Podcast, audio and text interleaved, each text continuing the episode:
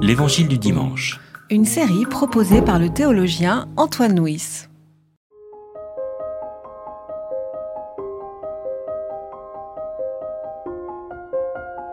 Le soir de ce jour-là, qui était le premier de la semaine, alors que les portes de l'endroit où se trouvaient les disciples étaient fermées, par crainte des Juifs, Jésus vint.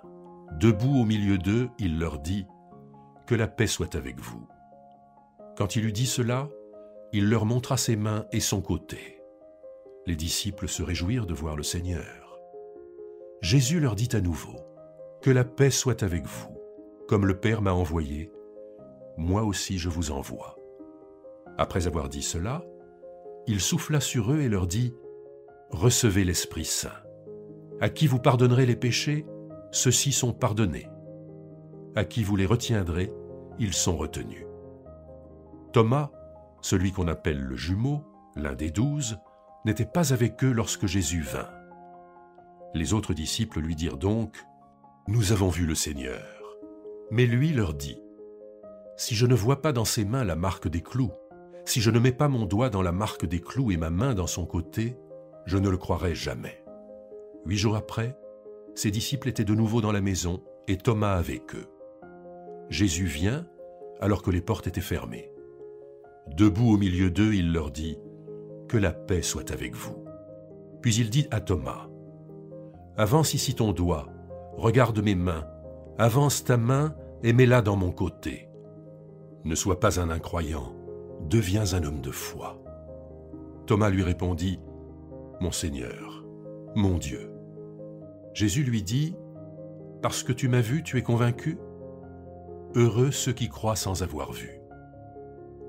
Jésus a encore produit devant ses disciples beaucoup d'autres signes qui ne sont pas écrits dans ce livre.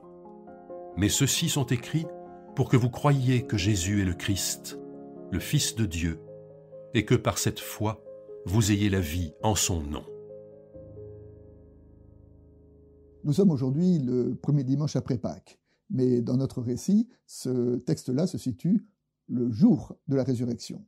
Alors, euh, les femmes ont annoncé aux disciples que Jésus était ressuscité, mais les disciples sont quand même enfermés chez eux par peur, et Jésus les rejoint en euh, traversant les murs, et Jésus les rejoint pour leur envoyer son esprit.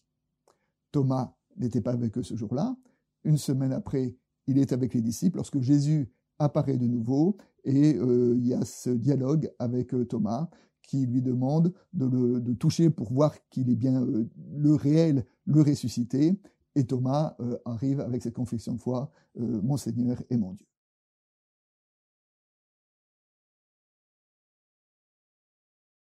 Alors pour décrypter euh, ce texte-là, je commencerai par deux points.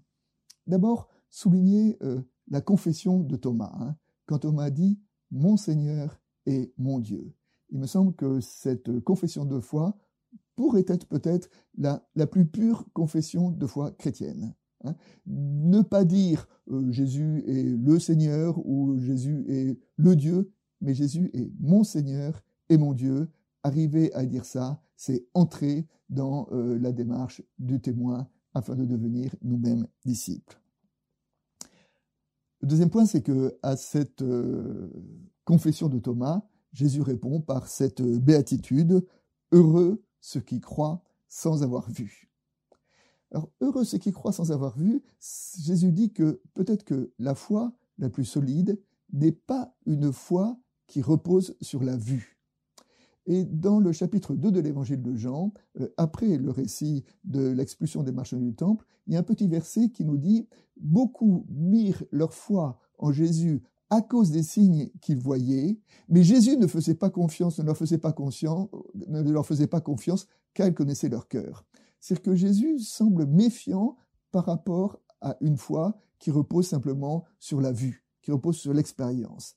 La vraie foi est d'abord une, une intériorisation de l'évangile et une façon dont progressivement l'évangile vient éclairer, animer, reconfigurer notre intériorité.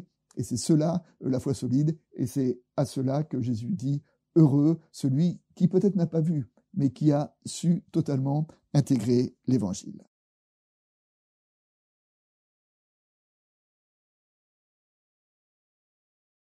La première piste d'actualisation, c'est lorsque Jésus rencontre les disciples en traversant les murs. Donc on a l'impression qu'il est un corps immatériel, mais aussitôt après, euh, Jésus leur dit, regardez, regardez mes mains, regardez mes pieds. Sous-entendu, euh, il y a là les traces des clous. C'est-à-dire que Jésus est à la fois euh, un corps immatériel qui traverse les murs, mais à la fois, c'est bien le, crucifié qui vient se, révéler aux disciples c'est que Jésus se révèle, c'est une résurrection qui ne le fait pas sortir de l'humanité, mais qui vient justement euh, récapituler l'humanité jusque dans ses blessures, jusque dans les marques de la passion.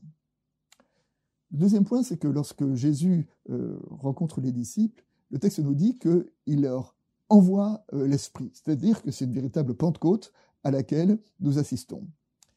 Et donc dans le Nouveau Testament, on trouve deux récits de Pentecôte ce récit dans l'évangile de Jean qui a lieu le soir de la résurrection, du jour de la résurrection, et puis dans les actes des apôtres, euh, le récit de l'envoi de l'Esprit a lieu 50 jours après. Alors, l'Esprit a-t-il été envoyé aux disciples? Le jour de la résurrection ou 50 jours après? Eh bien peut-être les deux. Eh bien peut-être tout simplement que les deux sont vrais, que l'Esprit est à la fois euh, l'accomplissement de la résurrection et aussi le commencement de euh, l'histoire de l'Église. Il me semble que cette dualité dans la datation du don de l'esprit nous dit aussi euh, un esprit qui est plus large, qui n'est pas simplement, il ne faut pas s'arrêter à la matérialité du jour, mais il faut s'arrêter au sens. Et le sens, c'est que l'esprit est ce qui nous dit la résurrection, et l'esprit est ce qui crée, suscite, envoie l'Église. Ensuite, après avoir envoyé l'esprit, Jésus donne vocation à ses disciples et la vocation, c'est d'être témoin de la parole de pardon. À qui vous pardonnerez les péchés, ceux-ci leur seront pardonnés. Et ça nous dit que la mission première de l'Église, c'est d'être le témoin d'un Dieu de pardon. C'est d'un Dieu qui prend, qui appelle les hommes et les femmes là où ils sont et qui les appelle à une nouvelle vie à partir de son amour, à partir de son pardon. Et le pardon de Dieu, c'est quelque chose d'énorme et j'aime cette, euh, citation du, pasteur Tommy Fallow qui, au début du XXe siècle, au soir de son ministère, méditant sur la question du pardon, a dit la chose suivante. Le pardon, ce n'est rien au début d'une carrière. Dieu pardonne, cela va tout seul. Mais lorsque nous sommes entrés dans le grand drame intérieur, alors nous comprenons que le pardon est la chose colossale, ce par quoi nous subsistons. Lorsque Jésus euh, donne mission à ses disciples de porter la parole du pardon, il leur donne une mission colossale. En fait, comme euh, illustration, je voudrais euh, revenir sur euh, Jésus dit à Thomas, Heureux ceux qui n'ont pas vu et qui ont cru. Et le verset après, qui est une première conclusion, une première finale de l'évangile de Jean, dit que Jésus a encore commis euh, beaucoup de, posé d'autres signes, mais que ceux-ci sont écrits afin que nous croyions que Jésus est le Christ. C'est-à-dire que euh, la foi, c'est dans l'écrit, et dans l'écrit de l'évangile ici, que nous entendons que euh, Jésus est le Christ. Et donc, si nous relions ces deux, ces deux passages, on peut dire heureux ceux qui n'ont pas vu, mais qui ont reçu le Christ à travers l'écrit, hein, à travers la méditation de la parole c'est ce que je disais tout à l'heure sur laisser l'évangile nous transformer intérieurement. Et donc sur l'importance de l'écrit dans l'Église, je voudrais vous faire partager cette réflexion du théologien Karl Barth. Toutes les fois que l'Église a été sérieusement éprouvée au cours de l'histoire, c'est parce qu'elle était trop peu soumise à la parole de l'Écriture.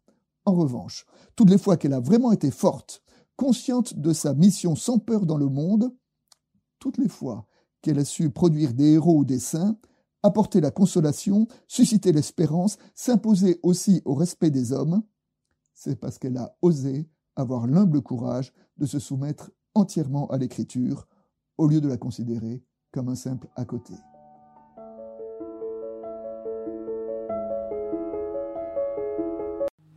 C'était L'Évangile du dimanche, une série de regards protestants, enregistrée par Antoine Nuis. Voix off, Dominique Fano-Renaudin.